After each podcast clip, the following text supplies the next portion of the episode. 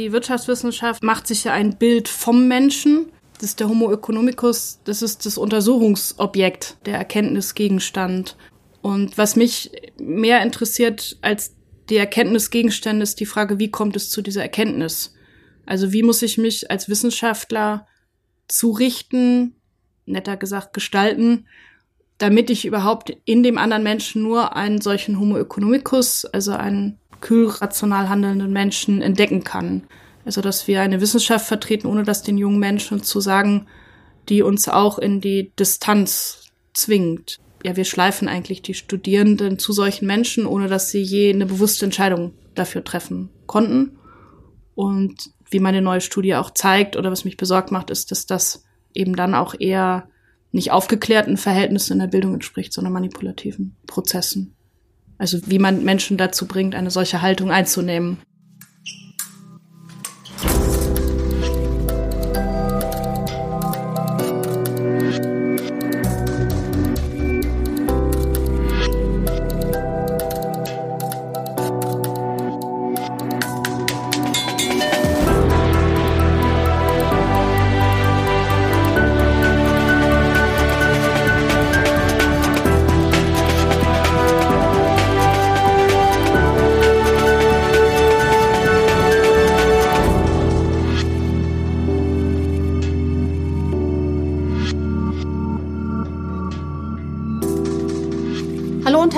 Willkommen zu unserer Durchfechter-Episode Nummer 9. Silja Kraupe, Professorin für Ökonomie und Philosophie, erzählt uns darin, wie die deutsche Ökonomiebildung derzeit Studierende eher in die Irre leitet als bildet.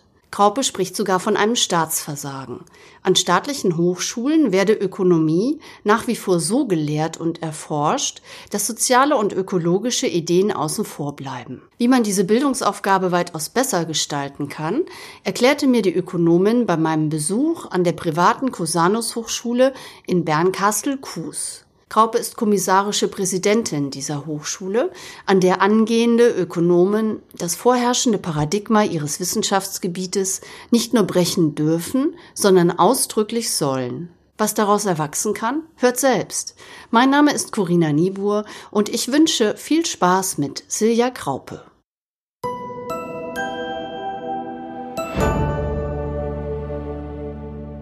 Ich war zum Studium in Japan an der Sophia-Universität in Tokio. 1998, 99 ein Jahr und bin gemeinsam mit anderen Kommilitonen, Kollegen auf diese Frage gekommen, wie entstand die Spekulationsblase in Japan Anfang der 90er Jahre, die auch in Südostasien einiges angerichtet hat, die hier aber gar nicht so richtig im öffentlichen Bewusstsein ist. Und äh, bis zwei Tage vor dem richtigen Crash hat sowohl die OECD als auch die Weltbank behauptet, die Preise, ähm, die für Grund und Boden in Japan bezahlt wurden, das war ja hauptsächlich eine Bodenspekulationsblase, würden eine realistische Wertentwicklung spiegeln. Also es schien alles in Ordnung zu sein und damals hieß es, man kann mit dem Kaiserpalast hätte man ganz Kalifornien kaufen können. Und ich habe mich damit beschäftigt, wie ist diese Krise zustande gekommen? Also warum hat man die blinden Flecken nicht gesehen? Und es war eine sozialwissenschaftliche Analyse, die äh, aus Interviewmaterial, was ich hatte, also das habe ich nicht selber gemacht, die Interviews. Und da wurde eben sehr deutlich, dass das ganz enge zwischenmenschliche Beziehungen zwischen den Zentralbanken und den Unternehmen waren, wo die Zentralbanken die Unternehmen praktisch verpflichtet haben, aus einem bestimmten Werthintergrund und äh, Verhaltenskodex diese Kredite zu absorbieren, also das Geld anzunehmen. An der äh, Sophia-Universität gab es den ähm, Campus für Interkulturalität. Ich hatte den Studiengang Interkulturelles Management und es war ein Professor äh, hauptsächlich für Finanztheorie, Finanzwirtschaft, wo das Thema Finanzkrisen jetzt meines Erachtens auch so ganz gut aufgegangen war. Ich kam mit dem auch relativ gut klar und ich hatte dann weitgehend die Arbeit alleine geschrieben, alleine recherchiert. Und als ich sie ab gegeben habe, kam er auf den Hof, also auf diesen Campushof, und hat mich unmittelbar angefangen anzubrüllen und gesagt, also so, das war eine ganz starke emotionale Reaktion, die meines Erachtens für eine Studienarbeit nicht gerechtfertigt sein kann. Und für mich kam das absolut aus dem Nichts, weil ich dachte, ich habe irgendwie eine spannende Sache gefunden, ich habe irgendwas rausgefunden und ungefähr es wird für eine Studienarbeit schon reichen. Und dann zu sehen, wie man einen ja, wie man praktisch so einen heiligen Raum verletzt, also wo man selber gar nicht weiß als junger Mensch, was man irgendwie falsch gemacht haben soll. Ja, also eine krasse Verletzung des wissenschaftlichen Paradigmas. Und das hat mich in dem Sinne auch nicht, nicht losgelassen. Also warum kann man so emotional auch gegen einen jungen Menschen agieren, ähm, wo, wo mir selber nicht klar war, warum. Und das ist ja auch das, was heute viele Studierende berichten, dass wenn sie anfangen, kritische Fragen zu stellen, dass es sofort auf einer ganz anderen Ebene verteidigt wird, als in einem rationalen Diskurs, einfach zu sagen, so, das sind nicht die Regeln. Und die Arbeit ist damals dann auch als durchgefallen bewertet worden an der Sophia und ist dann an der TU Berlin dann mit einer sehr guten Note anerkannt worden. Also das, heute kann ich sagen, es liegt halt an unterschiedlichen Paradigmen, also an unausgesprochenen Voraussetzungen, auf denen Wissenschaft beruht, aber über die sie nicht spricht und die einen können es akzeptieren und die anderen nicht. Und die Frage ist, wie können wir eine Pluralität auf dieser Ebene herstellen? Und es ist das, warum Studierende hier in die Cusanus Hochschule in der Master kommen, weil sagen, sie möchten diesen Diskursabbruch und diese auch emotionale Verhinderung von Reflexionsvorgängen einfach nicht akzeptieren. Und diese Art der Auseinandersetzung, die eben nicht rational geführt werden kann, ist eine Motivation für mich, eine Hochschule zu gründen, die nicht einfach auf einem alternativen Paradigma, also wo man wieder nicht drüber spricht, ähm, wo man wieder andere ausgrenzt und vor allem auch den Mainstream ausgrenzt, sondern eine Hochschule zu gründen, die auf dieser tieferen Ebene wirklich ins Gespräch kommen kann und durch Kulturgeschichte, durch Methodenreflexion, durch gesellschaftliche Reflexion an diesen Voraussetzungsboden rankommt. Also das, was eigentlich nur uns eher emotional, irrational bestimmt, wieder ins Sprachliche, also in eine Sprachfähigkeit zu ziehen. Und diese Sprachfähigkeit kann nicht die Mathematik sein. Also es wird eine verbale Wissenschaft sein.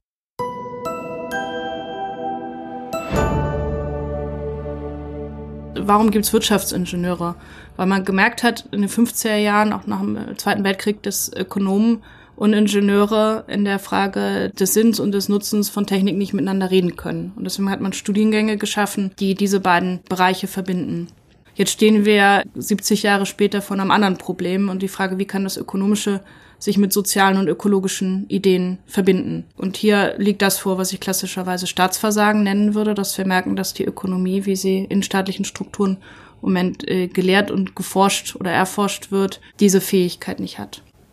Der Ökonom hat ein Modell im Kopf und ohne das dem Studierenden zu sagen, wird einfach aus der Realität das rauszunehmen, um das Modell anschaulich zu machen. Das Modell hat mit Realität nichts zu tun, das ist eine mathematische Formel.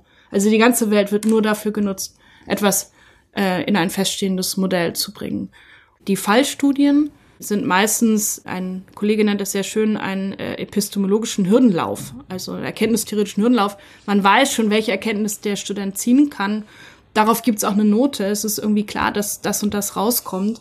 Und dann äh, wird aber nicht einfach nur gerechnet, das wäre fair, also einen rein objektiven Maßstab, sondern man erzählt Geschichten, die aber nach den Maßstäben des Modells geformt sind. Und dadurch wird es für Studierende heute immer schwieriger, zwischen Realität und Modell zu unterscheiden. Wenn ich eine mathematische Formel habe, merkt jeder, okay, hier ist, das, das geht nach anderen Regeln. Das hat mit meiner Erfahrung wenig zu tun. Aber wenn ich ein mathematisches Modell in eine Sprache kleide, die so tut, als wäre sie Realität, als wäre sie Erfahrung, dann ist es schwierig. Und das macht mich auch besorgt. Jetzt wieder auf die Bildung gesprochen, dass viele digitale Prozesse sind ja diese sogenannten Lernumgebungen, dass auch in der Volkswirtschaftslehre immer mehr Fallstudien gemacht werden. Da steht dann irgendwie Lufthansa drauf oder Bitburger Brauerei oder was auch immer. Aber es ist ein vorkonfiguriertes Feld, wo sich jemand vorher Gedanken gemacht hat, was soll ich daran lernen? Wenn ich wirklich bei Lufthansa wenn ich wirklich in der Brauerei bin, dann ist die Widerständigkeit der Natur, die Widerständigkeit der technischen Prozesse, die Widerständigkeit der Menschen, es ist einfach nicht verfügbar. Und das Studierende sagen, ja, mein Studium ist total realitätsnah, weil ich rechne nicht einfach nur noch irgendwelche Differentialgleichungen aus, sondern ich habe eben Lernumgebungen, wo ich mich mit Lufthansa auseinandersetze. Das ist aber nicht Realität. Die Unverfügbarkeit des Gegenübers und die Freiheit, die ich dadurch habe im Gesellschaftlichen, geht für mich verloren, also im sehr grundsätzlich philosophischen Sinne. Und meines Erachtens hilft das nichts, diese Komplexität dann wieder zu programmieren. Es bleibt der Unterschied, ähm, dass hier Qualitäten nach einem quantitativen Maßstab remodelliert werden. Also Philosophen sagen, es wird jetzt alles, was wir an Erfahrungen, an Anschauungen, an Sinnlichkeit haben, wird instrumentalisiert, dass uns ein quantitatives Modell anschaulich und realitätsnah erscheint. Es bleibt aber ein Schein. Und die Fähigkeiten, was uns auch von Unternehmen Land auf Land ab gemeldet werden, sich tatsächlich in sozialen Situationen sozial angemessen zu verhalten, in einem radikalen Maße schwindet. Und ob ich nun gerufen werde von, von Kieferchirurgen, wo es um Bildungsprozesse geht, um die Ökonomisierung und ich sehe, dass, dass alle anderen, die, die mit mir sprechen äh, und alle anderen, die auf diesen Messen sind, eben gar nicht mehr ähm, erwarten, dass der zukünftige Arzt am Menschen tätig wird, sondern nur mit Computersimulationen. Wo auch immer wir hinkommen, die Verwechslung äh, von, von Modell und Realität. Und der Gegenentwurf, den wir hier auch an der Hochschule machen, ist tatsächlich die Studierenden über ihre eigenen Erfahrungen sprechen zu lassen, die für mich als Lehrende unverfügbar sind. Im Sinne eines Humboldtschen Bildungsideals, dass da ein Du ist, ein Studierender, wo ich weiß, dass ich ihm seine Denkprozesse nicht abnehmen kann, sondern ich kann ihm nur helfen, zu sehen, wo sind gesellschaftliche Fragen, die von sich aus Fragen sind und nicht erst zu gucken, was kann ich beantworten und dann sich die, also am Ende die Realität noch zuzuschustern. Und nur wenn ich verstehe, was ihn wirklich interessiert und er versteht, was ihn interessiert, dann kann ich Hilfe geben. Dann kann ich sagen, das scheint mir ein soziologisches Problem zu sein, das scheint mir ein Problem zu sein, da kommen Sie mit Foucault weiter. Oder es scheint mir tatsächlich jetzt eine Quantifizierung, es ist eine Modellierung, ja, oder da kommen Sie mit narrativen Interviews weiter, da kommen Sie mit einer quantitativen Studie weiter. Und dass hier Studierende drei Jahre Bachelor, zwei Jahre Master, fünf Jahre zusammen tatsächlich in einem anderen Kontext angstfreien Kontext arbeiten können und zu, zu Persönlichkeiten heranreifen dürfen. Ähm, ich würde es gerne mit einer Geschichte klar machen. Ich hatte jetzt gerade letzte mündliche Prüfung und es war eine junge Frau, ähm, die sich selber nicht viel zugetraut hat von ihrer Persönlichkeit her und hat dann einen Vortrag gehalten, müssen wir eine Viertelstunde einen eigenen Vortrag halten über die fragwürdigen Grundlagen der Ökonomie und der Modellierung. Und diese Frau hat in einer Viertelstunde das vorgetragen, wofür ich in meiner Promotion drei Jahre in der Staatsbibliothek gesessen habe. Wo ich nicht wusste, wo ich anfangen sollte, wo es keine Bücher gab, wo ich nicht, wo ich keinen fragen konnte oder nur meinen Doktorvater fragen konnte, ähm, wo ich keine Gemeinschaft hatte, kein Austausch. Und jetzt zu sehen, jetzt ist eine junge Frau mit 20 wahrscheinlich gerade, die im ersten Bachelorjahrgang dieses Wissen haben kann, dass wir das vermitteln können und gleichzeitig die Begeisterung dafür haben kann und eine gewisse Form der Angstfreiheit. Also sie weiß schon, wir sind hier anders und sie muss ihre Argumente gut wählen, wenn sie in einem anderen Kontext ist. Das bringen wir den Leuten auch bei. Aber sie hat die jungen Menschen oben auf dem Studierendenhaus, äh, hoch über der Mosel, die sich austauschen können. Sie weiß, dass sie mit Fragen zu mir kommen kann. Sie weiß, dass sie es mir erklären kann und es noch was anderes, wenn es einem anderen Ökonomen erklären könnte. Und das ist das, was mich antreibt, zu sagen, hier entsteht ein Ort, wo nicht immer wieder alles zusammenfällt, wo nicht immer jeder Einzelne sich wieder das Wissen aneignen muss und dann geht es eben in dem Aufschrei von anderen Kollegen oder was auch immer oder in einem System irgendwie unter, sondern Strukturen in Raum und Zeit zu schaffen, wo es eine Gemeinschaft gibt, die lernt, miteinander anders zu reden und miteinander zu denken. Das heißt nicht, sich gegen mathematische Modelle per se zu entscheiden, sondern zu sagen, wenn ich das mache, dann weiß ich auch um die Grundlagen und dann möchte ich das ausführen. Und für mich ist dieses Denken wie ein gesamter Raum. Wir sprechen heute sehr viel von Multiperspektivität. Und dann guckt der eine halt von links und der andere guckt von rechts und beide verstehen sich nicht. Der Witz ist aber, wenn sie von Perspektivität reden, es muss einen gemeinsamen Raum geben, der Erkenntnis. Und für mich ist die Frage, wie können wir in diesem Raum der Erkenntnis wieder rumlaufen? Also wie können wir diese Beweglichkeit äh, erlangen? Und das ist etwas, was aus, nicht nur aus meiner Wissenschaft, sondern aus vielen Wissenschaften völlig ausgeblendet ist. Ich habe eine Professur für Ökonomie und Philosophie und die ganze Frage der Freiheit des Denkens, die dann immer auch eine Handlungsfreiheit und existenzielle Freiheit ist, kommt daher, dass ich die Grenzen meines Faches aufsprenge. Und andere Kollegen machen zur Kulturgeschichte, zur Soziologie und ich mache es eben zur Philosophie hin. Und das ist dann auch das, was die Hochschule insgesamt zum Anliegen hat. Und die Frage, die ich mir hier mit Kollegen am meisten stelle, wie können wir Studierenden eine Klarheit erarbeiten in der Tiefe des Problems, dass man sicher ist, jetzt nicht an dem und dem Symptom rumzudoktern. Gerade in diesen Fragen des Geldes und des Umgangs mit Geldes Und diese Klarheit über den Zustand der Welt, den wir ja auch politisch vermitteln mit Netzwerken und wer dahinter steckt und mit welcher Gewalt auch verhindert wird, struktureller Gewalt, das nicht gedacht wird, führt erstmal zu einer Lähmung. Also sagen, ich weiß jetzt ganz viel, aber ich bin völlig entsetzt über den Zustand der Welt. Und für uns die Frage, wie können wir diese Klarheit mit Handlungsfähigkeit verbinden? Die Unmöglichkeit, die mich beschäftigt, ist, warum kann man nicht verstehen, dass es die Philosophie braucht? Diese unerschütterlichen Glauben an den Menschen in seiner Freiheit selber und dass ich die als Freiheit bilden kann und dass es dafür die gesamte Tradition nicht nur des Abendlandes, sondern auch darüber hinaus braucht. Und das Wissen, was Menschen in der Vergangenheit zu dieser Freiheit des Denkens schon beigetragen haben.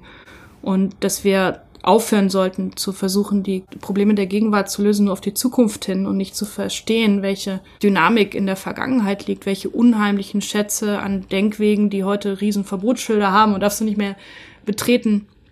Und wir Menschen sind aber schöpferische Wesen. Wir können unsere eigenen Bilder und nach denen wir handeln, nach denen wir Menschen bewerten, können wir selber schaffen und produzieren. Und das schönste Stoppschild, was sie haben, ist der Vorwurf der Unwissenschaftlichkeit dass das, wo man sich vielleicht im 19. Jahrhundert gestritten hat und gesagt hat, es ist eine mathematische Richtung möglich und dann sind wir wie die Naturwissenschaften und wir wollen wie die Naturwissenschaften sein, weil sie quantitativ sind, weil sie eindeutig sind. Und es war immer klar, wir kommen aus was anderem. Wir kommen aus einer erfahrungsbezogenen, verbalisierenden, vielfältige Erfahrung verarbeitenden Kontext, der auch Wissenschaft war. Und heute ist ähm, der Vorwurf, unwissenschaftlich zu sein, ähm, vernichtet Existenzen, weil sie dann ähm, sich nicht reproduzieren können im Wissenschaftssystem, selbstverständlicherweise. Das andere ist ähm, eben eine emotionale Reaktion. Wie kannst du es wagen? Ja, also mein Kollege in der pluralen Ökonomie in den USA erzählt, dass er einen pluralen Aufsatz nach der Krise eingereicht hat bei einem Journal und es kam zurück ein, ein einziger Satz. How dare you? Wie kannst du es wagen? Wo es um eine wissenschaftliche Auseinandersetzung anspricht. Wie kannst du es wagen? Wie kannst du als Mensch abweichen? Und dann gibt es eben, die, die mich noch mehr besorgen, manipulative Formen, die schon ein freiwilliges Selbstgehorsam im Unbewussten erzeugen. Also eine unwirkliche Unmöglichkeit, anders zu denken, die ich selber meine, dass es meine Freiheit wäre. Ja, das sind eben schwerwiegende Vorwürfe, die ich auch an die ökonomische Bildung, also nicht an die Ökonomie als Wissenschaft, sondern als Bildungsform in den Lehrbüchern erhebe dass dort Gedankenvollzüge so manipuliert werden, dass es gar nicht mehr möglich ist, anders zu denken. Man sieht gar kein Stoppschild mehr. Also man geht einfach schon nur noch die Einbahnstraße entlang.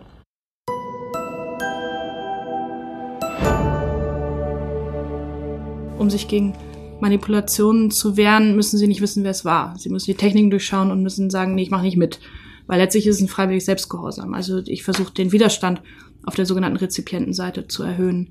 Die andere Seite ist natürlich genauso wichtig, wer war das? Es sind ganz verwickelte soziale Prozesse. Es ist eben nicht einer oder ein Verlag, es ist ein Zeitgeiststrom, es sind standardisierende ähm, politische Prozesse bis hin zu großen transnationalen Fragen. Und am Ende sind es aber immer wieder die Leute, die ohne wirklich auszutesten, ob es ein bisschen weiter die Grenze verschoben werden kann, eine Grenze einhalten ohne zu testen, gibt's die. Und ich glaube, das ist auch noch wichtig für unsere Hochschule als Gründungsnarrativ, dass wir gesagt haben, es gibt wahrscheinlich relativ wenig wirkliche demokratisch legitimierte juristische Gründe, etwas nicht zu tun. Ja, sondern es ist ein freiwilliges Selbstgehorsam, was wir hier machen, mit, ich glaube, 70.000 Kollegen ungefähr. Und wirklich mal zu gucken, geht es wegen einer Akkreditierungsagentur nicht? Geht es wegen eines Ministeriums nicht? Ja, und genau das, ne, das sozusagen unabhängig davon, wer steuert das von oben, von unten, zu gucken, was darf ich eigentlich machen, was ist möglich. Und äh, ist nicht immer leicht rauszufinden, aber die Angst anzuecken ist oft größer als das Anecken selber. Und wir haben bis jetzt nichts gefunden, was uns in dem, wie wir es hier machen, aufhalten würde. Es ist im völlig legitimen staatlichen Rahmen. Wir machen nichts, was nicht erlaubt wäre, sondern es ist alles normal und trotzdem so anders als an anderen Hochschulen. Und das ist auch der Mut, den wir Studierenden machen wollen oder jetzt eben auch einzelnen Lesern von Lehrbüchern sagen, ihr, du, ihr könnt mehr machen. Ich meine, wir haben ja Gott sei Dank kein System im Moment, was tatsächlich über sichtbaren Zwang laufen würde. Dass das jetzt mittlerweile in Europa bricht, das ist mir auch klar dass es außerhalb von Europa bricht, ist mir auch klar. Aber im Moment ist es das, was Fokus, eine Gouvernementalität, also eine Selbststeuerung. Es geht darum, uns auf freiwilliges Selbstgehorsam zu verpflichten. Und deswegen sind Gott sei Dank die Spielräume auch noch sehr groß, die wir haben. Zu sagen, dafür lohnt sich eine ganze Hochschule und das auch zu beweisen, ist auf jeden Fall ermunternd. Ähm, den Prozess, ich, wir haben in, in einer ähnlichen Zeit, äh, mein Mann und ich ein Haus gekauft und äh, ein altes und dachten auch, ja, wird schon nicht so viel Arbeit sein. Und wie jeder weiß, also wenn man ein Haus kauft und ein altes Haus, es ist viel Arbeit. Äh, und wenn man es gewusst hätte, hätte man sich das vielleicht vorher überlegt oder anders überlegt. Und es ist schon, also es ist eine gewaltige Aufgabe. Sie müssen sich vorstellen, wir müssen ja alles neu schaffen. Wir kriegen auch keine Amtshilfe von anderen Universitäten. Also jedes Campus-Management-System, jeder Prüfungsbogen, es muss alles wie neu erfunden werden. Und man kann sicher sein, dass wir das nicht getan hätten, wenn wir nicht überzeugt sind, dass in der heutigen Gesellschaft das gebraucht wird. Also hätten wir uns auch einer anderen Universität angeschlossen. Und es ist tatsächlich anstrengender und es ist auch unendlich viel lohnender, also oder erfüllender, als ich es mir vorgestellt hatte. Also es gibt für mich keinen Zweifel, dass es das Projekt ist, was dran ist und dass das Projekt ist, wo ich was zu beitragen kann. Und das würde ich sagen, ist auch für alle anderen Lehrenden und für alle, die das hier machen, auch so.